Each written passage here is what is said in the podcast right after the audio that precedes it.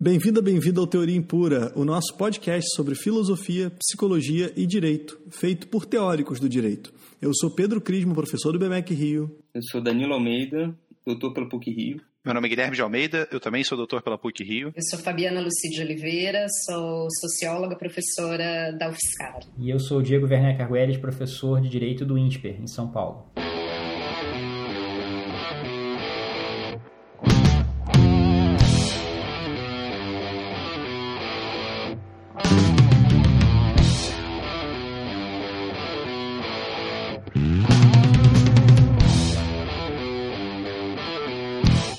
Você está ouvindo o Teoria Impura. Bom, essa semana a gente teve vários feedbacks interessantes sobre o último episódio, né? O episódio que discutiu o artigo Jurisprudence, né? O mais interessante deles foi do próprio autor, Lawrence Divers, mas vou deixar isso para a gente discutir daqui a pouquinho, né? O Fausto, que sempre é mencionado aqui, sempre manda longos comentários lembrou que, na verdade, existe uma discussão que é até anterior a que você mencionou aqui, Danilo, do Lawrence Lessig.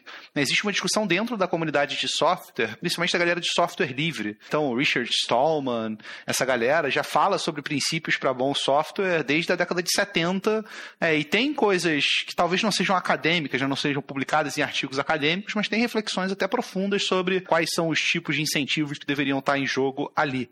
Achei essa uma boa lembrança. Tiago Andrade e Pedro Nepomuceno, também amigos meus que sempre escutam, é, elogiaram os últimos episódios, falaram que qualidade está crescendo né, sem pressão, Fabiana, Luci e Diego. E o Fábio Leite foi nosso convidado. Acho que só agora ele resolveu escutar os episódios todos. Falou que não escutou o dele, que ele nunca se escuta. Aí falou que o segredo é ouvir no carro. Que quando você ouve fazendo outra coisa é muito chato, mas quando você ouve no carro é ótimo e que ele deu gargalhadas e assistiu vários episódios seguidos. Ele falou que foi pra Barra e ouviu dois episódios e voltou da Barra e ouviu mais dois. Eu não sei que barra era essa que ele tá falando, né? De Barra de Guaratiba, eu não sei. Mas ou ouviu no, no X2, né? Não sei qual, qual foi. Agora, o mais interessante eu acho que foi o agradecimento que eu recebi do Lawrence Diver. Eu postei no Twitter divulgando o episódio e, enfim, a gente teceu críticas, algumas pouco elegantes, é, achando que jamais o autor iria nos ouvir, um autor americano, americano não, né? Acho que ele é inglês.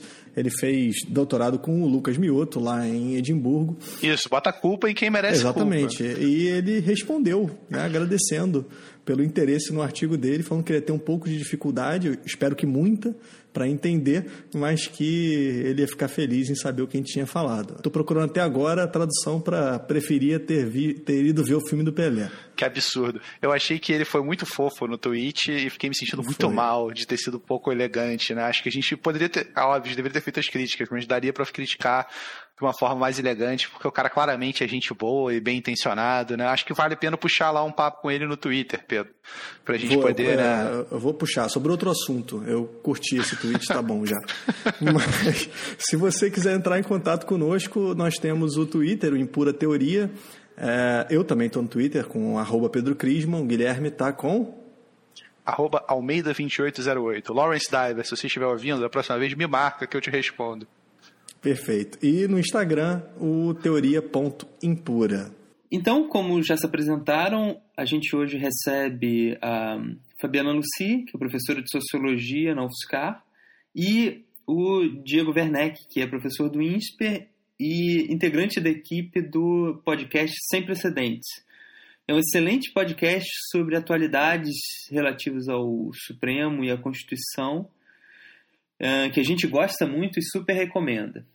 Hoje a gente vai discutir o artigo que os dois publicaram ano passado, chamado O Supremo Tribunal Federal e a Mudança Constitucional, né, que saiu na Revista Brasileira de Ciências Sociais. É, então, Luci e Diego, me corrijam se eu estiver errado. Né? Eu peguei alguns trechos aqui, algumas coisas que eu acho que são as ideias centrais. Acho que o mais interessante é pensar sobre qual que é o papel do STF na hora de fazer controle de constitucionalidade não só de leis, né, que é o que a gente ordinariamente discute quando a gente está falando de controle de constitucionalidade, mas também de emendas constitucionais.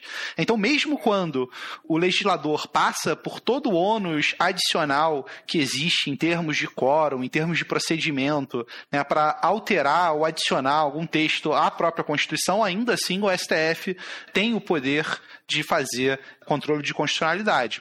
E isso revela o quão excepcional é esse tipo de ideia. Né? Você está fazendo a revisão não só de uma lei que passou pelos procedimentos ordinários e pode ser fruto de uma maioria de ocasião, mas né, por uma lei que passou por um procedimento super majoritário, que é mais difícil e que, em tese, deveria garantir que aquilo tem uma legitimidade especial. É, reconhecendo esse tipo de coisa, tem um trecho aqui que eles citam do Rosnay. É, Rosnay é o quê? É assim que se pronuncia? Como é que é? É, do Yaniv, né? Chama pelo primeiro nome, Yaniv. Isso. Yaniv. Grande Yaniv. Não, não melhorou tanto, não, mas. Yaniv Ronai, acho que é Ronai. Ronai, Ronai, ótimo. Então, Yaniv Ronai fala que esse é um poder extremo que deve ser utilizado apenas em casos graves e circunstâncias excepcionais, como uma arma do juízo final. É, e aí, eu acho que o trabalho da Lucy e do Diego é como o STF tem usado essa arma do juízo final. Tem usado ela de uma forma muito discriminada ou ele tem usado de uma forma mais expansiva? Né? E uma das conclusões que eu mais gosto é essa frase aqui, né? A arma do juízo final parece integrar o repertório normal de poderes na zona de conforto institucional do tribunal. É, isso é revelado pelo fato de que um terço das emendas constitucionais que aconteceram desde 88 foram alvo de ADIs. 42,8% dessas emendas que foram alvo de ADIs tiveram alguma interferência em seu conteúdo por parte do STF, seja através de liminares, seja através de decisões de mérito. E isso está acontecendo de uma forma bastante expansiva. Né? O STF usa essa arma do juízo final como parte do seu arsenal ordinário e em privilégio de algumas classes que têm um acesso privilegiado ao STF. Né? Então, por exemplo, a Associação de Magistrados é uma das litigantes mais frequentes. E aí, finalmente, uma última frase que eu acho interessante, que é outro aspecto que toca é, em como muitas matérias sobre administração pública acabam sendo questionadas é, junto ao tribunal. Tem uma frase aqui que eu acho que eu atribuo a Lucy, porque faz uma referência a um outro artigo da Lucy logo depois, que fala: o STF tem também desempenhado o papel de eficaz órgão de deliberação corporativa, atuando quase como um setor de recursos humanos da administração pública. Então, assim, cheio de, de coisas provocativas e interessantes nos dados desse paper que a gente vai discutir. Guilherme, gostei. Bom, bom, você leu, leu muito bem. Eu queria só falar uma curiosidade, assim, até para comecei a fazer esse texto com o Diego. A ideia do texto surgiu, na verdade, com uma palestra do Sepúlveda Pertence, uma palestra antiga dele, do início dos anos 2000, e depois virou um artigo, virou uma publicação, e ele dizia, porque aí você falou que, que o nosso interesse é entender como o STF tem mobilizado esse poder do juízo final. Mas, na verdade, o interesse inicial era outro, era entender como que os grupos que perdem no, nessa disputa no Congresso, como que eles se mobilizam para acionar o STF. Se o que o Sepúlveda Pertence disse, que a cada derrota, as forças vencidas no processo constituinte, elas voltassem né, e, recorressem ao STF, se isso estava acontecendo. Ele disse que era certo que toda vez que, que, alguém, que algum grupo saísse perdendo, ia entrar no STF. Então, o nosso interesse maior de cara era entender a formação da agenda, né? Quais são as vozes e os interesses da sociedade organizada que se mobilizam para acionar o Supremo. E a gente tinha um interesse mais nos partidos, né? Entender como que estava essa lógica partidária. E aí, quando a gente sistematizou, encontrou isso que você comentou. E só para também complementar, é, Luci, essa é uma agenda sua, essa é uma agenda da Luci já de longa data, de formação da agenda no Supremo, que interesses aparecem nessas contestações é, de diversos tipos de processos no Supremo. Né? A ideia do Supremo como RH da administração pública é uma ideia que a Luci já explora também em outros trabalhos, né? Então, desse lado, essa, essa é mais a pegada, uma pegada particularmente forte no trabalho da Luci. E eu, de outro lado, estou particularmente interessado em como o Supremo decide, né? Então, acho que a gente se encontrou aí no meio do caminho entre esses dois temas. Mas é interessante que, de fato, quando a gente olha muitas das conclusões desse paper, talvez a, a, Lucy possa destacar alguns exemplos disso, mas acho que bate muito com coisas que você já fala, né, Luci, sobre controle de constitucionalidade em geral, em termos da agenda, dos interesses que são mobilizados, né? Tem muita, tem muita continuidade nessa agenda entre o que você vê em emenda e o que você vê no, no, nos seus trabalhos sobre controle de constitucionalidade de leis em geral. E acho que tem uma coisa da sociologia bastante forte, eu não sei como isso repercute no, no direito, mas é, a gente sempre está muito interessado em entender, né, em olhar as disputas né? Uma coisa bem do, do Pierre Bourdieu, né? A disputa por quem tem o poder de construir, constituir o que, que é a Constituição, e o Diego vai lá e diz, não é o que é a Constituição, é o que é o núcleo imutável da Constituição, né? Então, tem essa, essa tensão em quem são essas vozes e, e quais os argumentos que estão sendo mobilizados para sustentar o que, que é esse núcleo, né? Então, acho que um interesse inicial era esse, e aí o Diego entrou com esse olhar que vem dessa leitura do, do eu não vou repetir o nome do do Yanni, nosso íntimo, que vai nos marcar no Twitter aí, né? Provavelmente. Tem que tomar cuidado. Mas ele pode marcar porque é excelente o trabalho dele. É, esse, esse é, um, é um livro, né, de um professor de, de Israel, cara relativamente jovem, mas escreveu esse livro que é talvez a fonte mais completa, mais abrangente, mais detalhada sobre como é a controle de constitucionalidade de emendas onde são encontradas, do que se alimentam, onde vivem cláusulas imutáveis em constituições, emendas constitucionais e constitucionais. Ele tem esse livro que ele olhou, sei lá, uma centena ou mais de países. Então, uma grande descrição da presença dessas cláusulas em vários sistemas e como elas são aplicadas. E a ideia da arma do juízo final, Guilherme, eu acho que é uma ideia interessante para gente de dois pontos de vista. Primeiro, do ponto de vista vamos chamar de externo, né? Quando você olha os casos que ele olha no, no livro, a gente no Brasil está muito acostumado, a gente meio que bebe nessa água desde a faculdade, né? Controle de emenda é normal, o judiciário faz, cláusula pétrea. Não é a maioria das constituições do mundo que tem expressamente cláusulas é, imutáveis, e dentro desse grupo é, não vou dizer que é uma minoria né, absoluta, mas tem um conjunto menor ainda de países em que o judiciário disse eu posso fazer esse controle e um conjunto menor ainda de países em que esse controle já aconteceu e menor ainda de países em que ele é frequente. Então, que é primeiro do ponto de vista externo, assim, contando a frequência que essas coisas acontecem, não é super comum no mundo. A gente vai descendo esses degraus todos. Então, o caso do Brasil é excepcional nesse sentido.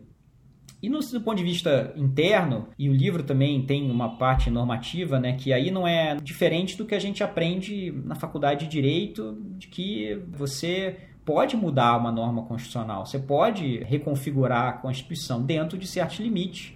E aí o interessante do caso brasileiro é que a ideia de excepcionalidade da emenda e do seu controle está meio que embutida no critério, que a Constituição proíbe que você faça emendas que tendam a abolir, não é emendas que alterem a Constituição, que restringam cláusulas pétreas, você não pode tender a abolir. E é claro que quem vai determinar o que é isso, enfim, é, o sistema brasileiro é o Supremo, é o Judiciário, sabemos que isso é relativamente consolidado desde os anos 90.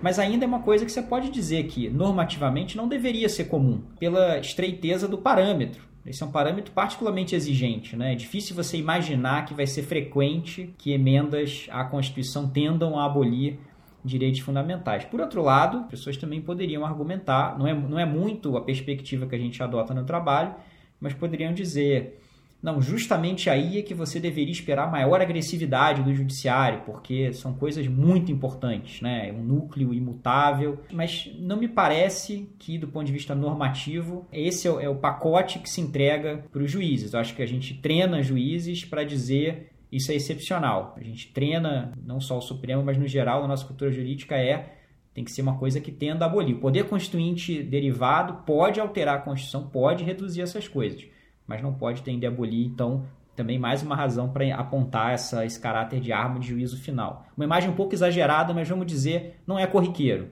É mais severo do que o controle de constitucionalidade. E justamente por isso, eu quando eu, não conhecia né, essa ideia de excepcionalidade, do controle de constitucionalidade de emenda, só que ela me pareceu muito contraintuitiva, né? Porque hum, me parece que o, a excepcionalidade está justamente na alteração da Constituição. Né? Então, qualquer nova instância de controle desse mecanismo me parece menos invasivo do que o controle da atividade legislativa, né? porque é, eu espero, né, idealmente, que o Supremo tenha certa deferência em relação à produção de leis. Agora, eu não espero tanta deferência do Supremo ao Congresso em relação à produção de direito constitucional, porque afinal de contas essa é, a, é o campo do Supremo, né? Então, eu não conhecia a tese, eu fui pego de surpresa lendo o artigo, mas isso me soou bastante estranho, assim. Eu esperava justamente o oposto, né? Que o Supremo fosse mais invasivo, menos autocontido, lidando com controle constitucional de emenda, porque afinal de contas faz sentido ele se apresentar como uma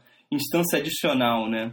Acho que, em parte, Danilo, a visão que você está expressando, eu acho que ela está embutida no quórum e no procedimento mais difícil de emenda, né? Então, tem uma relação aí meio que hidráulica. O quórum é mais elevado para justamente você poder dizer que o que sai dali merece algum tipo de deferência, né? Não é uma lei aprovada rapidamente numa maioria no Congresso. Não que na prática seja tão difícil assim aprovar emendas no Brasil, sabemos que não é, mas a ideia de que esse procedimento exige uma, uma proteção maior para a Constituição, acho que me parece convencional imaginar que você quer fazer alguma coisa que seja constitucionalmente suspeita, melhor então adotar esse procedimento mais severo que exige mais deliberação, que demora mais tempo, tem que ter duas votações, dois turnos, e aí você altera o texto da Constituição. Então, para mim, pelo menos, acho que também é oportunidade de pensar um pouco como a gente tem essas imagens vagas que não se concretizam no argumento completo, né?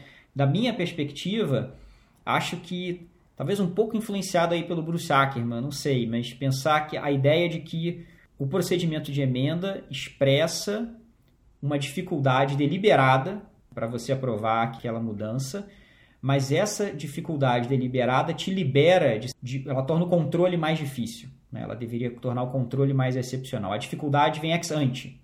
Acho que essa me parece ser meio que a minha intuição a respeito do tema, mas depende se você está focando na, na gravidade do que está em jogo né? ou, na, ou na dificuldade do procedimento que foi estabelecido para mexer nisso que está em jogo.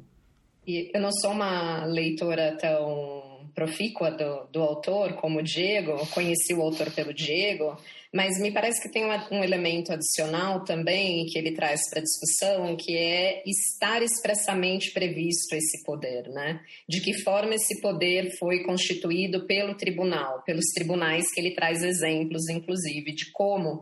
Então, o fato da nossa Constituição não trazer expressamente né, ser próprio produto da interpretação do Supremo que ele tem esse poder, da forma como ele está interpretando o artigo 60, eu acho que, que tem essa, esse adicional, né? Não sei se o Diego concordaria, mas eu acrescentaria esse elemento em termos de, da excepcionalidade. Ainda mais excepcional porque é um poder que o próprio tribunal se, se atribuiu, interpretou que teria, portanto, deveria utilizar com mais cautela ainda. Sim, é bom, importante lembrar isso porque existem casos em que as coisas estão mais expressas do que no Brasil. O Brasil acho que ainda é considerado um caso em que esse poder é judicialmente construído.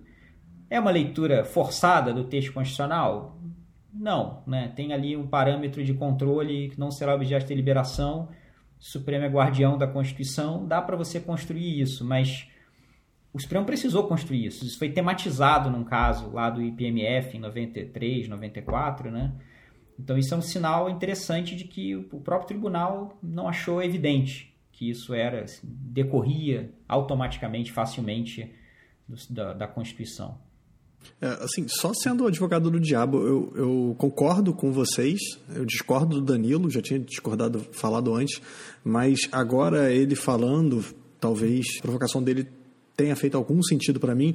Eu consigo entender o argumento do Coro, é claro, também é, sustento isso. Eu respondi a ele também falando que não fazia sentido nenhum, porque isso tinha sido criado e se a nossa Constituição não tivesse cláusula pétrea, talvez a gente achasse que é, não deveria nem ter controle de emenda, mas dentro da construção do Supremo como esse guardião, e acho que é isso que ele está tentando apontar, né, como quem vai efetivamente é, ser o responsável por garantir que aquela Constituição não perca o espírito dela, que ela é, não desencaminhe para outra coisa. Faz sentido a gente também pensar que o Supremo talvez fosse mais atuante ainda né, nas emendas constitucionais. Eu não sei. É, eu já achei muito, para falar a verdade. Eu não esperava o resultado que vocês trouxeram. Eu fiquei meio. meio não, bastante chocado. Então, o Supremo está agindo como o Danilo acha. Está sendo bastante atuante. Se eu puder entrar aqui, né, sem ser tchutchuca, né, todo mundo está muito preocupado em levar a sério a posição do Danilo, eu acho que tá, não faz sentido nenhum. Né? Acho que dizer, que dizer que o STF tem que ser mais agressivo no controle de constitucionalidade das emendas constitucionais do que da legislação ordinária é tipo, sei lá, uma aristocracia, né? Uma coisa. Porque pensa, pensa no ônus, o papel contra-majoritário que o STF está tendo quando ele está é, é, não só derrubando uma lei, né, que pode ter sido fruto de uma maioria eventual, mas de uma emenda constitucional. E é verdade que o procedimento para emenda constitucional no Brasil não é tão estrito quanto é em outros países. Né? Nos Estados Unidos, por exemplo, é quase impossível você fazer uma emenda constitucional. Mas, assim, ainda é a barreira mais elevada procedimental que a gente tem para é, colocar alguma coisa no direito positivo brasileiro, ou alterar alguma coisa de direito positivo brasileiro, e é, é assim qual que é a defesa do Congresso contra o STF se o STF não tem uma, ah, uma atitude diferente sequer quando é, a gente está falando de emendas constitucionais? Deixa eu me defender, foi, foi, até chamado de diabo. Eu acho o seguinte: primeiro, que não uma porção importante das decisões, se eu entendi bem, são formais, né? Eu acho que 20%, se eu não me engano, né? 20% é uma proporção relevante, cara? É nada, é um quinto. Não, mas assim, o restante diz respeito a restrições constitucionalmente previstas nas cláusulas pétreas. Então, fazendo uma interpretação caridosa do trabalho do Supremo e considerando que ele está realmente identificando instâncias de violação desses, desses dispositivos dispositivos constitucionais que não podem ser alterados, né, que restringem o poder de emenda. Então, assim, talvez, talvez esteja justificado, né? A gente está comparando o tipo de atitude que o Supremo deveria ter em relação ao poder de emenda com o tipo de atitude que ele deveria ter em relação a, ao poder legislativo. É, não, sem dúvida, mas, mas eu acho que a gente tem que só ser claro com o seguinte, a gente não tá, eu não estou falando que o STF está errado e não tem como justificar. Não é essa discussão, a gente está um passo atrás ainda, está discutindo se a tese da excepcionalidade faz sentido ou se ela é contra-intuitiva, não faz sentido. Né? Então, mesmo que o STF estivesse certo, ele poderia estar certo não porque a tese é contra-intuitiva, mas sim porque o nosso Congresso é horroroso e faz uma, é, uma quantidade enorme de leis que são flagrantemente inconstitucionais. Não é o caso. Que, o que eu estou argumentando não é isso. O que eu estou argumentando é mais estreito, é sobre que faz muito sentido, muito mais sentido para mim, que exista um sarrafo mais alto para você declarar a inconstitucionalidade de uma emenda constitucional do que uma lei ordinária. Não, Danilo, só uma, uma pergunta para você. Estou pensando aqui nessa, nessas considerações. Já é interessante pensar exatamente no que a gente discorda, né? Então eu acho que tem uma questão que o Guilherme está colocando que é normativa, né? Do que, que, que é o sistema justificável e a atuação justificável dentro desse sistema. Mas tem uma coisa que eu vou insistir, que é o que está escrito de fato na Constituição brasileira, né? E eu tentar ser chato com isso, né? Tá dizendo ali que não pode tender a abolir. Isso para você não sugere que o parâmetro não é essas cláusulas é um controle igual, normal, só que agora menos cláusulas estão protegidas da mudança. Não é só isso. Vê se, se isso faz sentido para você. As cláusulas PETs elas não são só não só uma redução assim horizontal do que que está em jogo, mas elas são formuladas de um jeito que tem uma redução vertical, né? Você está dizendo pode restringir, pode ferir um pouquinho, que não pode atender a abolir. Você não acha que não no que faria sentido no sistema ideal, mas a opção que foi de fato feita e colocada no texto, isso faz alguma diferença para você? Esse é um ponto interessante, né? Porque eu acho que existe uma certa ambiguidade na ideia de tendente a abolir, porque se a gente pensa, por exemplo, em direito adquirido, então o abolir pode significar aí abolir concretamente algum direito adquirido específico, ou então alguma restrição algum elemento da separação entre poderes ou algum elemento do pacto federativo. Quer dizer, então não está claro se o abolir é o abolir em abstrato ou o abolir em concreto, né? Diego, o, o Danilo é do Arquiniano, cara. Ele não liga pro texto. O texto é. importa muito pouco. Não, mas pô, para você, pra você é claro o suficiente? Eu achei estranho ele se prender no abolir, né? Porque abolir para mim é muito claro. O problema é o tendente. Não, eu, eu, uma coisa é se é claro ou não. Outra coisa é em que direção isso nos coloca? Eu acho que isso cria uma série de problemas e de não clarezas de um tipo muito específico, dentro de um parâmetro mais limitado do que o parâmetro geral, que seria não pode mexer nessas cláusulas, que é o tipo de parâmetro que você trabalha quando você pensa em constitucionalidade, ponto. E, e direito adquirido, uma das coisas que, que Luci, me corrija se eu estiver errado, mas não está detalhado no paper, mas esse era um argumento que aparecia com bastante frequência na base, né? Dentro de direitos e garantias individuais, direito adquirido era bastante frequente, né? É o mais frequente e é utilizado sobretudo pelas corporações públicas, né? Pelas corporações de carreiras da magistratura e pelas reformas previdenciárias, enfim. Então, esse é o argumento mais frequente na contestação dessas emendas. Né? Esse era um, um, ponto que eu queria levantar aqui. Né? Estava esperando uh, vocês terminarem de é, limar o Danilo, você foi eu chamado queria... de aristocrata, tá, Danilo? Não, é, você Desculpa. perdeu seu direito de resposta, cara. Acabei não falando de uma, questão da supermaioria, né? Então, o Diego falou que o controle é, é anterior, que existe uma exigência maior para aprovação de uma emenda. Mas assim, mas isso também significa que uma alteração futura a essa emenda vai exigir uma supermaioria também, né? Então, existe uma dificuldade, mas também superada essa dificuldade, ela é difícil de desfazer. Então, se existe alguma inconstitucionalidade da é, emenda, é, ela vai ser muito difícil. Acho que tem uma primi... acho que você não concorda que quórum elevado é, em si é um argumento para você dizer que aquilo merece maior deferência, né? Eu acho que a coisa do agir quando necessário é o problema porque, na verdade, aí você não diferencia nem emenda de lei de nada, né? Do tipo, o STF vai agir quando necessário. Acho que se você tem um critério para saber. Acho que também tem um pouco isso. Você está partindo do ponto de vista de quem tem um critério para saber, eu acho, se eu estou te entendendo. Poxa, aqui houve uma violação. Então tem que, você tem que fazer alguma coisa se houve uma violação. Mesmo nesse critério, eu ainda acho que o parâmetro para definir o conjunto das violações é mais estrito, com, com emenda. Mas acho que o que a gente está dizendo que é excepcional não é dizer que o STF deveria ser, digamos, na dúvida arredonda para deixar acontecer. Né? Eu acho que você está você tá, você tá discordando um pouco disso, é dizer na dúvida o STF não deveria usar isso daí. Mas se é isso que está te preocupando também, aí eu vou retomar um pouco o ponto do Guilherme, que é a questão, né, o Guilherme falou de uma aristocracia, mas no fundo, se a gente vai por aí, né, se você vai dizer, não, é, vai intervir quando tiver violação, se essa é a perspectiva que é suficiente para você, aí o problema é que de fato a, quem controla a mudança constitucional no país vão ser juízes, né? E se você não acha que isso é um problema, aí essa é uma conversa mais longa, eu acho, né? Uma conversa sobre o que, que justifica a mudança constitucional, o que, que um constituinte pode criar de restrições à mudança, o que, que uma geração dentro de uma mesma Constituição pode impor de restrições a seguinte. Essa é uma, uma conversa mais ampla, mas eu estou do lado do Guilherme. E aí, não, só nessa, nessa deixa que você trouxe, Diego, eu acho que aí a gente entra no que o Cláudio Couto e o Rogério Arantes vem falando há muito tempo. Tem uma especificidade da Constituição brasileira que a gente não pode perder de perspectiva e que eles documentaram isso muito bem. A gente muda na Constituição política pública, a gente constitucionaliza detalhe que é governo. Se, se você não tiver essa, essa leitura também, então, eu acho que tem que considerar esses elementos em conjunto, né? Com isso eu concordo integralmente, porque eu estou pensando idealmente, né, em como é que se o sistema funcionasse de maneira ótima, então eu teria dúvidas sobre a tese da excepcionalidade. É, não sei se o Supremo deveria interferir menos na, na alteração da Constituição do que no, no, no limite da discricionalidade legislativa. Agora, dado que alterar a Constituição é política ordinária, né? É o dia a dia do, de governo, aí sim, aí eu concordo. Mas só para só esclarecer uma coisa, então, acho que a gente está chegando num terreno em comum e agora talvez eu tenha entendido a sua referência aos 20% de limites formais. Não tenho a menor dúvida que para limites formais não é excepcional. Estou de acordo, né? Não é para o Supremo virar e falar, pô, três quintos, né? Eles tentaram, vou, vou, vou deixar passar esse prazo aqui, vou, acho que não. Aí realmente é igual a qualquer lei.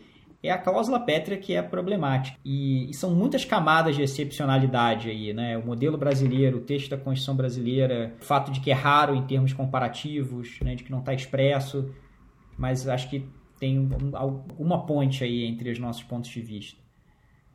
Sobre outro assunto, a, a Lucy trouxe essa questão do Arantes e do Couto sobre a divisão né, entre dois tipos de assuntos das normas constitucionais, ou policy ou policy, né, ou é, estrutura de regime, direito individual, direito material, orientado para bem-estar, igualdade, ou regra do jogo político, tudo isso como policy, e como policy seriam veiculadores de políticas públicas, refletindo escolhas que, em princípio, variariam entre governos. E aí eu achei extremamente interessante isso.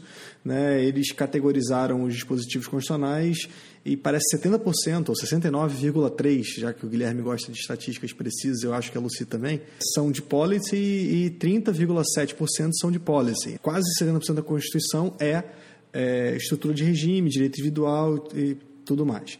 Agora, quando a gente vai observar as emendas constitucionais, a Constituição cresceu 44% e 80,5% do crescimento dela foi referente a dispositivo de policy.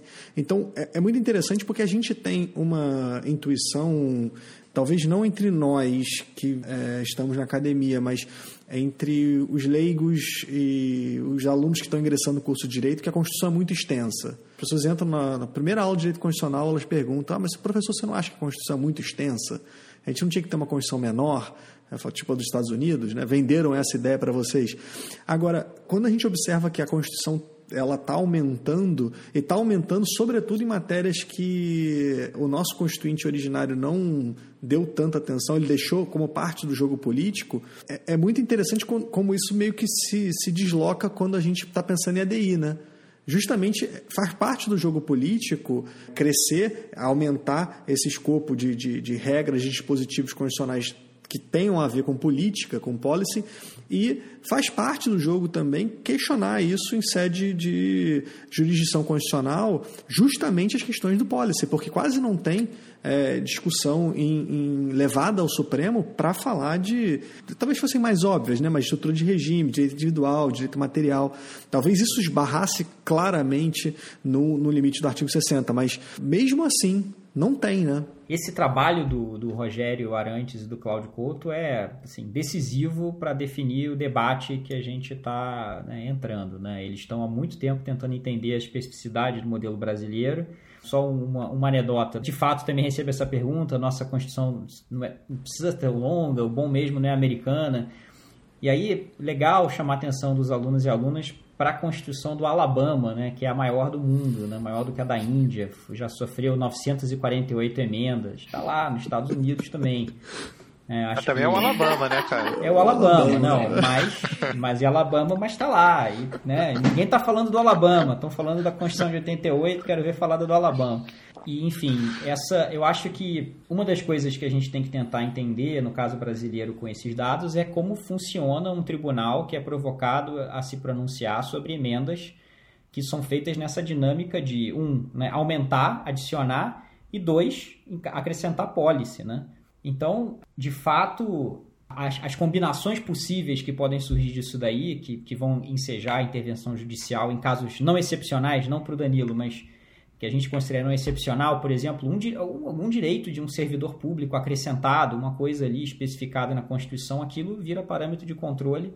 Não estava em 88, não é o núcleo imutável essencial que o Constituinte decidiu ali ser a cara da Constituição brasileira, foi acrescentado, né, parte dessas engrenagens que o, que o Rogério e o Cláudio descrevem, e tá aí, vira parâmetro de controle, trava essas coisas no texto constitucional, e, e, e não tem, isso não, é, isso não é necessariamente dizer que esse é um sistema ruim, mas me parece que ele pode ter implicações ruins, mesmo para quem acha que isso funciona bem, acho que uma das implicações ruins é que você pode é, engessar, não porque você está adicionando, mas porque depois você não consegue retirar. Talvez porque um, um judiciário ativo pode dizer: opa, agora você está violando o núcleo essencial. Sensacional. É, esse artigo é muito bom, né? Eu estava lendo hoje mais cedo, quando eu, quando eu peguei para reler em preparação para o episódio, é, o artigo de vocês, terminei e fui ver o artigo de 2019 do Rogério e do Cláudio, e é muito bom, né? E, e muito gostoso de ler. Estaria um excelente episódio também do, do Teoria Impura. Caso Rogério e Cláudio estejam escutando, vocês seriam muito bem-vindos aqui. A gente um dia vai fazer um convite formal. Mas eu queria aproveitar esse gancho para puxar um assunto, né? Eles lá especulam que talvez o motivo para estarem adicionando tanto direito de policy dentro da Constituição com as emendas fosse porque a gente tem o um judiciário ativo e a ideia era meio que prevenir avanços do judiciário usando a tese da excepcionalidade. Né? Como a gente sabe que é excepcional é o controle de emendas constitucionais, vamos pegar nossas políticas públicas, implementar como emenda à Constituição e blindar dessa forma contra o judiciário. O que o trabalho de vocês, eu acho que mostra decisivamente é que essa não é a explicação verdadeira. Né? Assim, pode até explicar o que os congressistas acham que está acontecendo, mas não está acontecendo. Né? O, o, STF se parece muito mais com o Danilo do que comigo e com o Diego. Né? O STF não vê muita excepcionalidade nas emendas à Constituição. E aí, por que, que isso está acontecendo? Que, qual, Vocês têm alguma especulação? Vocês pensaram um pouco mais sobre isso depois do artigo? Não acho que os nossos dados dê para você refutar a leitura que eles estão fazendo. E eu acho que, em alguma medida, não só é compatível, mas pode até confirmar. Então, vou pensar primeiro de maneira mais geral se o argumento deles é: ao optar por fazer emenda, você torna mais difícil o controle. Aí a gente não pode pensar só no STF, né? A gente pode pensar no controle do judiciário em geral. Eu acho que, ainda que seja verdade que o STF não é assim, tímido, primeiro tem esse dado, né? Ao criar uma emenda, você torna mais difícil. Vamos imaginar, ainda não tem pesquisa sobre isso em todo o Brasil, como é que é no controle difuso de emendas, mas eu acho que dá para imaginar que continua sendo, sim, é, algo excepcional. É, segundo, como a gente mostra no artigo, e aí porque eu acho que pode confirmar, o STF é mais ativo para alguns temas, né? Tem temas que incomodam. E aí vem o terceiro ponto: além de ter temas, isso pode ser um aprendizado. O que o Rogério e o Cláudio estão olhando ao longo de três décadas é um processo que não estava claro nos anos 90 como é que ia funcionar. Inclusive, se você olha os artigos deles sobre esse mesmo tema, quando eles começam essa agenda nos anos 90, essa hipótese né, de acrescentar por emenda para evitar um ponto de veto não estava lá com clareza. Estavam preocupados com outras coisas. Ela vai surgindo nos artigos seguintes, na década seguinte. Então, eu acho que tem um aprendizado desses atores políticos. Esses atores políticos, então, podem ter aprendido que tem certos temas que não, não se mete porque o Supremo vai atrás. Além disso, pode ser verdade também, só retomando meu primeiro ponto, que ainda vale para todos os juízes dessa federação. Ainda mantendo todo o resto constante, ainda é a melhor arma que você tem para proteger essas pólices. Então, eu acho que a gente diz é, sim, faz sentido o que vocês estão dizendo no geral, mas com esses dados aqui, a gente precisa pensar melhor daqui em diante como é o papel do Supremo nesse, nesse cenário. Acho que é isso que a gente poderia dizer a partir dos dados. Eu acrescentaria só nisso que o Diego está falando, porque quando a gente observa uma outra variável nesse processo decisório, é diferente a forma como essas ações tramitam, que questionam emendas das outras ações. Então, embora o Supremo seja bastante ativo nisso, em termos do que a gente esperaria, ele é mais lento, ele demora, ele não dá muitas respostas de forma tão definitiva. Então, assim, ainda é mais difícil. Embora seja muito impactante, eu acho que eu fico muito impactada quando eu penso que o Supremo interveio em quase metade das, das emendas que ele teve a oportunidade de decidir sobre, né? O número em si é muito impactante, mas se a gente pensar que essas ações, né, que você tem 123 ações, eu acho, nesse artigo, e são diferentes dispositivos, às vezes é um dispositivo da emenda, né, alguma questão que não estava tão bem pactuada, então eu acho que quando a gente olha nessa, nesse indicador macro, ele é muito impactante, mas quando a gente disseca isso, a gente entende que tem seletividade na forma, aparenta ter seletividade na forma e nos temas em que isso está acontecendo. É interessante isso, né? Talvez se a gente tivesse adotado a estratégia do Rogério e do Cláudio de ver por dispositivo, né, esse número fosse muito menor. E pensando que o caso mais assim gritante dos que tem na, na base é a emenda que cria os tribunais, cria né, novos tribunais que, né, então, bem o alvo típico, assim, está mexendo na organização da justiça, que foi suspensa por uma liminar monocrática rápida, como um raio. Então, esse, esse ilustra muito bem a seletividade que a Lucia está se referindo. Nesse caso, nem foi levado para julgamento. Agora, talvez nunca vá ser, porque os tribunais já foram criados por, por uma lei, iniciativa regular e tal. Então, mas confirma isso que a Lucia está falando. Agora, impressionante, eu achei, achei que vocês também foram muito louváveis no, sei lá, na autocontenção de vocês, né? Porque esse exemplo é o exemplo mais bombástico do mundo, vocês dedicam três linhas a ele, né? E, e deixam os dados falarem de uma forma mais sistemática. Mas esse é um outro ponto que eu acho que, que vale a pena a gente discutir um pouco, né? Então, um dos achados principais do paper é que quem está acionando o STF frequentemente são as associações ligadas ao funcionalismo público, especialmente a magistratura. Né?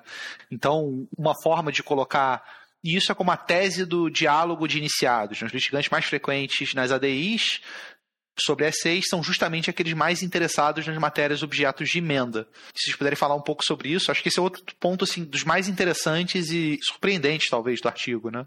Só para complementar a pergunta do Guilherme, a gente se surpreendeu, a gente esperava encontrar muito mais governador, muito mais PGR, muito mais presidente como atores demandando né, nessas ADIs, porque é assim que funciona de maneira geral. E bom, vocês encontraram tem uma quantidade enorme de ações propostas por duas associações específicas de, de magistrado. Então, de certa forma faz sentido, porque existe o requisito da, da pertinência temática. Então, não é de esperar que essas emendas fossem questionadas por governadores, por exemplo. Agora, ainda assim é surpreendente. Acho que em especial que não haja outras entidades de classe para além dessas duas entidades de classe específicas, né, que é a AMB e a AMATA. Esse tema é muito interessante, esse achado, e, e eu venho olhando para isso já há algum tempo, né, de como como a temática das carreiras públicas, sobretudo as carreiras públicas da justiça, sobretudo as carreiras da magistratura, como esse tema domina a pauta do Supremo Tribunal Federal em controle concentrado de constitucionalidade nas ADIs.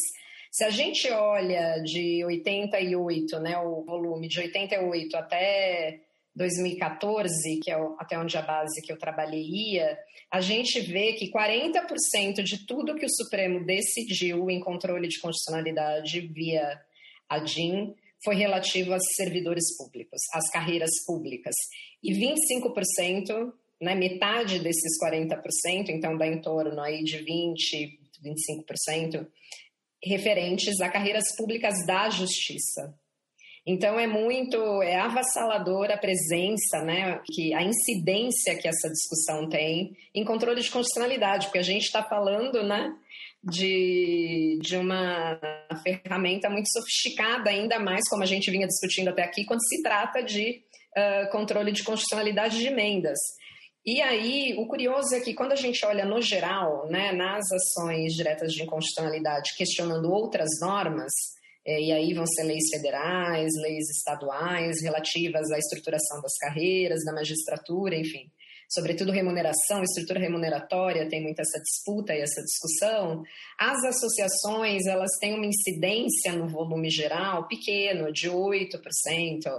É, mas quando a gente olha aqui, realmente é uma incidência muito grande, né? Eles são responsáveis é, é, o principal ator, né? A AMB é, é, o principal ator, é o principal cliente do Supremo Tribunal Federal nesse, nesse quesito. E aí eu acho que tem uma questão interessante nisso tudo, para além né, dessa, desse destaque, dessa, dessa incidência, dessa presença, é que quando a gente olha para os primórdios do, do controle de constitucionalidade concentrado, voltando para o final, né, para o início da abertura, embora seja os anos 60, eu não olhei os anos 60, mas olhando ali nos anos 70, quando os PGRs começam a ganhar um pouco mais de, de, de liberdade para encaminhar ações, representações de inconstitucionalidade no Supremo, essas, esses segmentos também estão muito presentes. Então, um dos temas que domina a pauta do STF em controle de constitucionalidade desde do, da abertura política é a estruturação das carreiras públicas de justiça. Então, isso está no nosso judiciário desde, pelo menos, a abertura política. E é um pouco a fome com a vontade de comer, né? Porque servidores públicos é um tema que desperta os instintos interventores do Supremo e a administração da justiça também. Então, quando tem a ver com as carreiras da justiça, é certo que vai ter algum tipo de decisão bastante significativa com relação a essas emendas. Mas tem o, fato de que elas são as carreiras que são reguladas pela própria Constituição. Os outros, os demais servidores têm estatuto próprio, infraconstitucional, né? Talvez o que tem de excepcional nas carreiras da justiça é que elas são reguladas pela Constituição. Essa discussão, eu apresentei essa, esse paper e, e alguns juízes, alguns magistrados e ligados às associações estavam presentes. E o, o, espanto deles com esse nosso paper era dizer: mas isso é maravilhoso, isso mostra como nós somos organizados. Porque que, que carreira, que estrutura de carreira evidente que a gente tem que proteger os, os direitos adquiridos, isso está constitucionalizado, então a gente, tá, a gente tem que fazer isso. E o Supremo ainda disse que a gente tem que fazer isso porque ele coloca questão de pertinência temática. Mas aí, se você olhar o volume total de ações, quando a gente olha outras carreiras públicas da justiça peticionando e entrando nessa discussão, tem toda uma questão que o Supremo vem aceitando, que é a proteção de direitos fundamentais, porque é o escopo de atuação dessas carreiras, né? Então, por que você não se espanta que ocupe 40% do tempo do Supremo Tribunal Federal em controle de constitucionalidade a discussão das carreiras públicas? Então, a gente está falando desse espaço privilegiado de política de controle ocupado majoritariamente por essas carreiras. Isso não te espanta? Não, só queria dizer que agora o texto constitucional importa para o Danilo. Agora, para dizer o que está regulado, o que, que não está, agora o critério é interno, normativo específico do texto constitucional. Aí beleza. Ele é um bom dorquiniano. O meu ponto, não, peraí. O meu ponto é que, falando das ADINs relacionadas a emendas constitucionais, eu entendo que, que a discussão sobre as carreiras de justiça, porque como o Diego falou, né, quer dizer, é, mexer, mexer em carreiras do serviço público é sempre uma questão delicada e, e sempre premente para os governos. Agora, para alterar a, questões referentes a essas carreiras específicas, você precisa alterar a Constituição. Mas aí, Danilo, não, mas o que me chama a atenção é que onde elas, onde elas estão questionando, onde as outras carreiras públicas também poderiam ter questionado. E as outras carreiras públicas têm incidência de 4%. Elas estão questionando nas reformas previdenciárias, porque aí atingiu todo mundo, atingiu o serviço público é. como um todo. E por que, uhum. que as uhum. carreiras de justiça se destacam com essa incidência da magistratura. Né? E aí o argumento, eu venho com esse argumento, evidente que ele está ali na conclusão justamente porque né? Eu não tenho como prová-lo, né? Evidenciá-lo empiricamente e até daria, né? Eu acho. Estou tentando fazer isso daria, no daria, novo sim. artigo, que é olhar a, a, a forma como se a gente olhar aqueles 30% de ações, de pedidos que o Supremo não conheceu ou julgou prejudicado, mas sobretudo que não conheceu, tem um aspecto muito formal de construir qual a relação com o artigo 60. Então, a, a construção de, da justificativa de que o direito adquirido que está sendo é, modificado, que está sendo é, tocado por, aquela, por aquele dispositivo, por aquela emenda, se constitui em algo que está tendente a abolir uma cláusula pétrea. Então, essa construção dessa peça processual, ela é fundamental. Então, uhum. você não tem, basicamente, eu não vou dizer com toda certeza que nenhuma ação das suas associações foi não conhecida por esse motivo, mas é, é, muito é raro. Se aconteceu, está ali na base nem chamou a nossa atenção, assim, não tá. Agora uhum. das outras de, de outras carreiras e de outros segmentos da sociedade civil, isso tem essa diferença. Então ali que, que é a questão de, de ser um diálogo de iniciados, é todo mundo compartilhando o mesmo ethos, a mesma linguagem, a mesma visão de mundo. Esse é um dado interessante. Hein? É muito interessante. Agora estou curioso com o seguinte: você acha que a causa desse acesso privilegiado tem a ver com conhecimento jurídico, no sentido de saber argumentar né, de uma forma sofisticada de que aquela lesão específica é tendente a abolir um direito individual né, nos termos do artigo 60?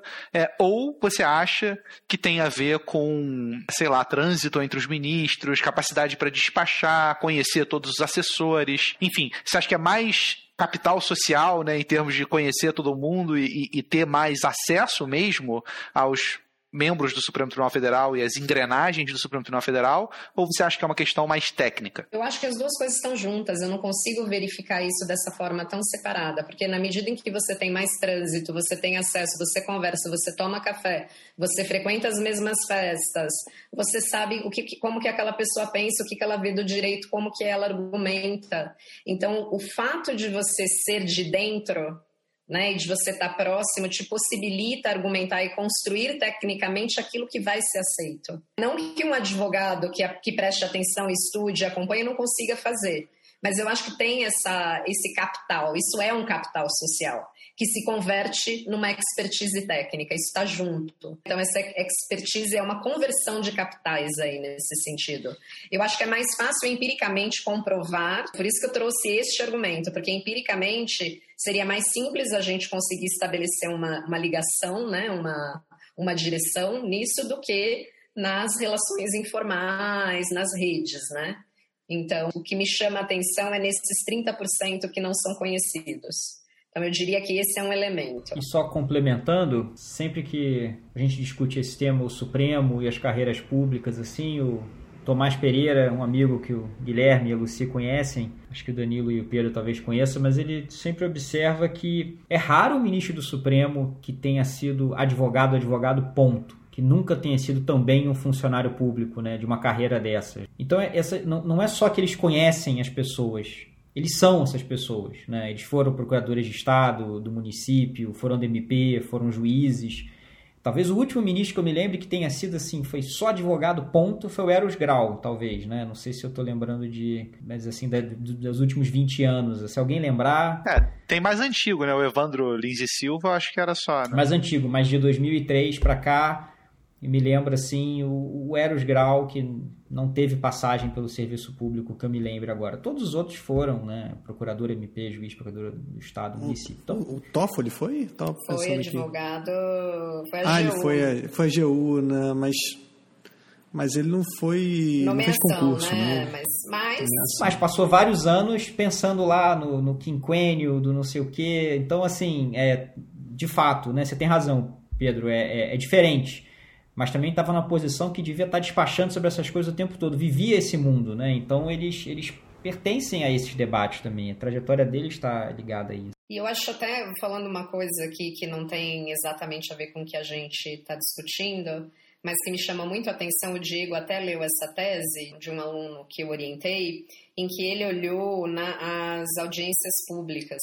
E também é um diálogo de iniciados, são advogados falando pelas pessoas, não são pelas instituições, pelas organizações. Então a sociedade civil, no sentido de participação, não existe, né? Então você tem uma, sempre uma, uma linguagem muito, muito técnica, e dentro dessa linguagem técnica, quando a gente chega nesse ambiente que é mais sofisticado, que envolve também dominar a linguagem política, não é só a técnica jurídica, né? Então você tem que ter esse trânsito político. Essas pessoas que estão nessa, nessas carreiras e que estão ocupando essas associações têm esse trânsito e essa facilidade de dialogar. E aí por isso que a gente trouxe como um diálogo de iniciados. Sim, uma, deixa eu te perguntar, é, você falou do, dos 30% que não tiveram as suas ações conhecidas, você tem os dados, quem eram, né? Se, se tinha outras entidades de classe ali, existiam ali outros atores que não aparecem nos dados? Do artigo? Não, todos, todos os, os autores estão ali, sejam tiveram eles conhecidos ou não, porque é uma decisão. Ah, tá. Então tudo está no artigo. Tá. É, agora, eu acho que das associações de magistrado não tem nenhuma que não foi conhecida. Eu não sei se de alguma carreira da justiça, defensoria, advocacia, enfim, não sei. Não sei te dizer de cabeça, assim essas entidades, então, elas sequer tentaram. Quer dizer, elas optaram por não. Eu estou pensando em outras entidades de classe, por exemplo, sindicatos. Elas sequer tentaram, né? sequer entraram com a. Eu acho que tem um ou outro sindicato, sim, porque tem o. o tem, é. tem sim. O que, o que a gente vê pouco são. Eles estão, mas eles estão em incidência muito menor dos sindicatos de outras e associações de outras carreiras públicas. Por exemplo, nós, professores, por exemplo. Então, a gente não está lá, não tem, os nossos, nossos interesses não estão tão organizados a ponto de mobilizar e tentar barrar mudanças constitucionais, né? Deixa eu clarificar só uma coisa. Você tem aqui, por exemplo, no gráfico 3, lá o perfil dos autores. Aí tem partido político, associação de magistrados, associação Mundo do Trabalho, né, associação patronal. Eu acho que o argumento, Danilo, e me corrija se eu estiver errado, Luci, é que esses tipos de associações estão muito mais representados nos não conhecimento do que as associações de magistrado, associação de MP, essas outras associações ligadas à administração da justiça sempre pelo menos são conhecidos os pedidos delas. Já de outras instituições que também representam interesses parecidos, ou deveriam ser interesses parecidos, né, sempre batem na trave e caem nos filtros formais que o STF coloca. Sim, sim. Isso, isso é, é o que eu tentei dizer. Mas também não fazia parte do escopo desse trabalho olhar e verificar se isso que eu estou levantando como uma hipótese, que é a construção, né? Porque eu não sei, simplesmente olhei pelo. A gente classificou isso e montou a base a partir da emenda, do extrato da decisão, né? Então, não conhecido. Eu não fui olhar e a gente não, não fez essa análise mais a fundo. Mas a minha intuição diria pelas poucas peças que eu li, pela forma como elas estão construídas, que essa é uma hipótese bastante plausível, de que aí se materializaria essa, esse capital social e de expertise também, mas muito mais social por estar dentro desse mesmo mundo, dessa mesma linguagem. Eu tô admirando a tabela agora, para falar a verdade. Uau! Se você Ele conseguiu fazer com que o Pedro admirasse uma tabela, exatamente. É. Admirando, admirando, admirando, impressionando com alguma coisa aqui, a, a, atuação da OAB, né? 60% do, das ADIs deles, referentes à emenda, são de assunto de política fiscal e tributária e 40% sobre o sistema político eleitoral. Tipo, zero direito de sociedade civil. Né? Zero de administração da justiça. Nota que é uma é a ordem dos advogados do Brasil. Então, eles são realmente é, prioridades, né? E o, outros ser totalmente equilibrado, né? 25% e ser quem mais propõe a DI de ESC com base em direito de sociedade civil. Então, realmente deve ter um monte de outras é, associações e tal interessadas em alguns direitos específicos que estão propondo aqui que poderiam ter sido representadas pelo PGR, por exemplo, que é o segundo que vem aí com um índice mais alto de direitos de sociedade civil. Eu achei bem interessante. Agora, eu queria voltar a um assunto que eu tinha inaugurado, mas Danilo, que merecia direito de resposta, e aí continuou estando errado por outros motivos, como sempre, que é quanto aos argumentos utilizados nas ADIs. Luci, você falou lá atrás sobre a utilização do direito adquirido, né? Eu achei muito bacana isso também no artigo, você falar que 13% dessas ADIs o fundamento envolve, né? É óbvio que a gente não bota só um argumento, mas passa pela ideia de direito adquirido. Né? 10% de igualdade e isonomia, 7% de. É, é muita coisa em termos tão vagos. A gente estava conversando, a gente sabe que os direitos fundamentais eles são colocados, talvez seja característica da Constituição, e não estou criticando, né? eles são colocados de forma vaga e de forma muito ampla no nosso texto. A gente sabe também que isso acaba incentivando a judicialização de várias coisas. Eu já cansei de ter que falar, de dar aula, de ouvir palestras sobre a judicialização da política, mas aqui a gente está falando de judicialização de emenda constitucional e pelos mesmos fundamentos, pelos direitos fundamentais.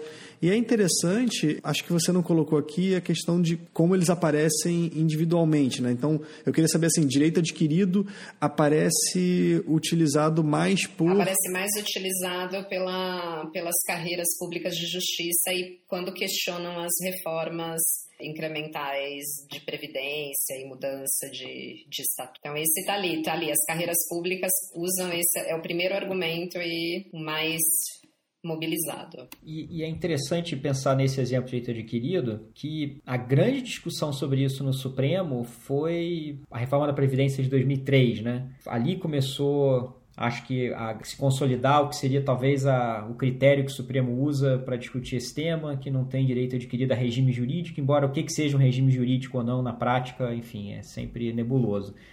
Mas 15 anos depois da promulgação da Constituição, né, e 15 anos atrás apenas, 17 anos atrás. Só para reforçar que tem um período de aprendizado aí também, né? A gente já mencionou isso aqui, mas há grande discussão em que o Supremo determina como é que é, como é que vai, o que, que vai orientar a atuação dele sobre esse tema, leva 15 anos para mais, porque, porque a decisão em si acho que é 2006. Então, é quase duas décadas depois da promulgação da Constituição, né? O grande caso de direito adquirido e emenda constitucional no Supremo.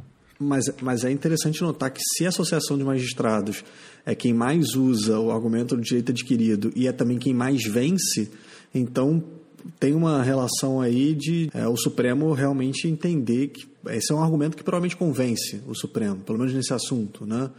É, eu não sei se ele também, quando decide essas ações, se ele faz uso desse argumento, porque aí já é outro ponto. Né? A gente pode colocar esse argumento ali, mas não ser ele que efetivamente muda é, o voto ou que influencia efetivamente os votos. Eu até gostaria de uma análise desse tipo. Né? E, e aí?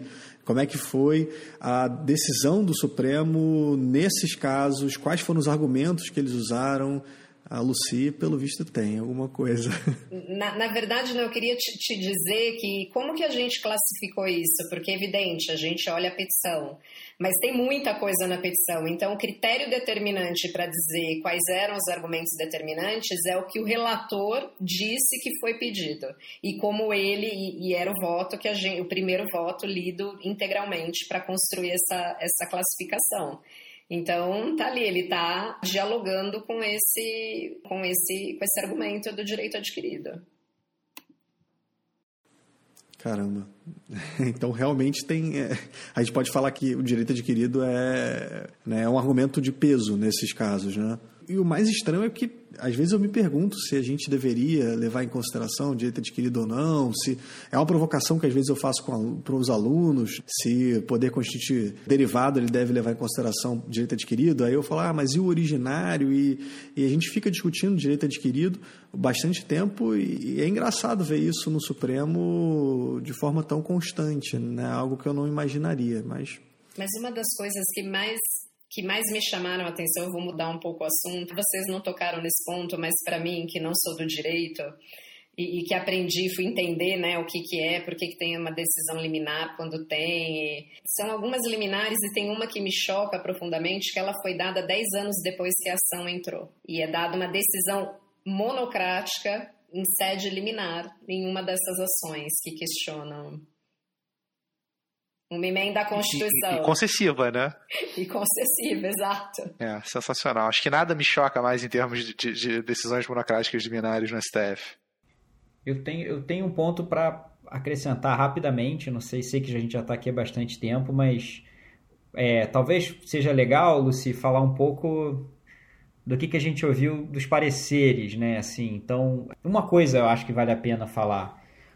A gente recalibrou o tom do artigo para atender aos pareceres, que a gente estava, na verdade, a gente nunca em nenhum momento fez um artigo comparativo, dizendo, né, olha realmente como é em outros países e é no Brasil. É muito difícil olhar esses dados e não dizer. Vamos deixar de lado o termo excepcionalidade aí para né, atender o Danilo, mas não dizer assim, isso é frequente. E parece mais frequente do que a gente conseguiu encontrar em outros países. E aí, os pareceristas falaram, não, o trabalho não é comparativo, não pode fazer essas afirmações.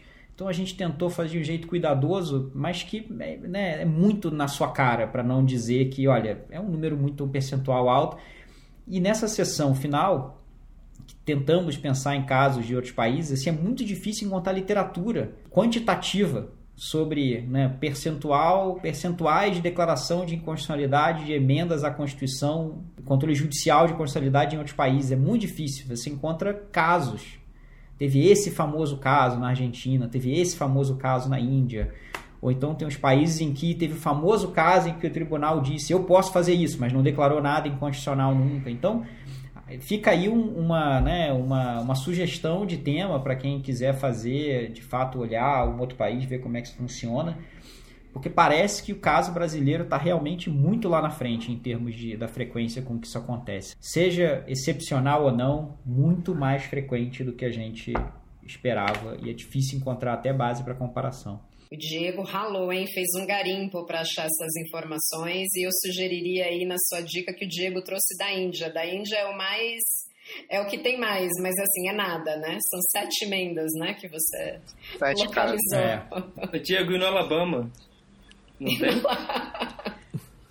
Olha, eu, aí eu vou confessar, Danilo, eu, eu não me liguei nesse importante. Pô, é... Você falou que 900 emendas? Você tem toda a razão, não. Você tem toda a razão. A Constituição mais longa do mundo, como é que eu não vou não. olhar isso? Dei, dei mole. Os pareceristas, felizmente, escapou a eles esse, essa possibilidade. Acho que eu não sabia disso antes de escrever esse artigo. Pois é. Teria demorado um é. pouco mais para sair esse artigo aí. Mas foram os dois pareceristas que reclamaram disso? Não, foi um, um parecerista que falou não é comparativo, então não pode fazer essas afirmações. A gente deu aquela reduzida, né, de 30%, 40% para atender uma crítica Justo. legítima e quando você escreve um artigo bom, é assim. Eu já deixo meu artigo meio jogado, porque aí o cara tem outras coisas para reclamar, não precisa vir nesse, nesse tipo de, de, de ponto. Os meus não vão nem comparecer, cara. Veio só assim, aprovado, rejeitado, e não vamos entrar no mérito com esse maluco não, que tá, tá, tá bom. Bom, pessoal, eu estou satisfeito. Não sei se vocês querem falar mais alguma coisa. Guilherme, Danilo.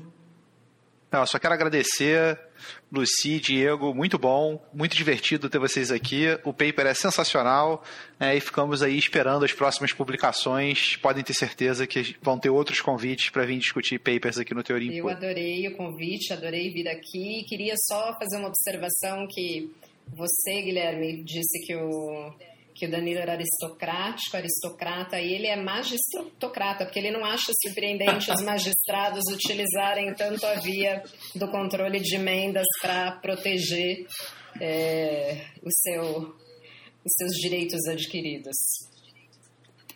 O cara começa a estudar para concurso, ele vai fazendo essas coisas, sabe? Não sei se ele acha que vai contar pontos extras. Vai que a banca tá ouvindo, é... impura. É. Mas é o certo, gente. O que é o certo tem, é. tem que fazer controle. Controle do que é justo. O Danilo vai fazer parte da vanguarda iluminista em breve. Fica tranquilo. Beleza, bom, então. Sim, bom, Diego, obrigado. É isso aí, Muito abraço. Obrigado, obrigado a vocês, gente, valeu. Um abraço. Conheci um cara no doutorado lá em Yale da psicologia que era uma lenda, estava lá há 10 anos e não, não, não terminava a tese e tal.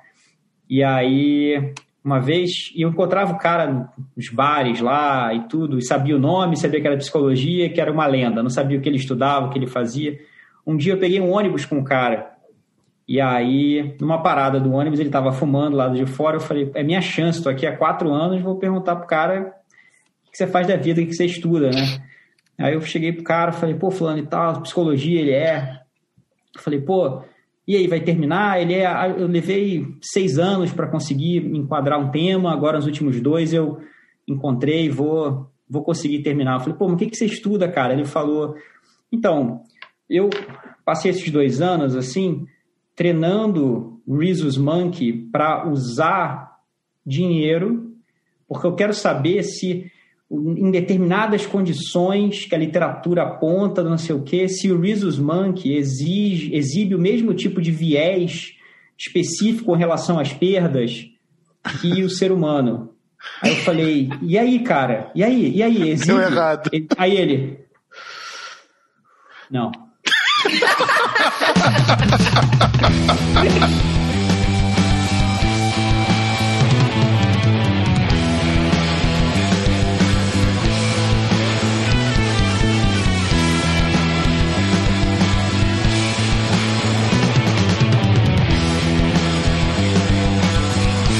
Você ouviu o Teoria Impura. Melhor podcast de filosofia do Brasil.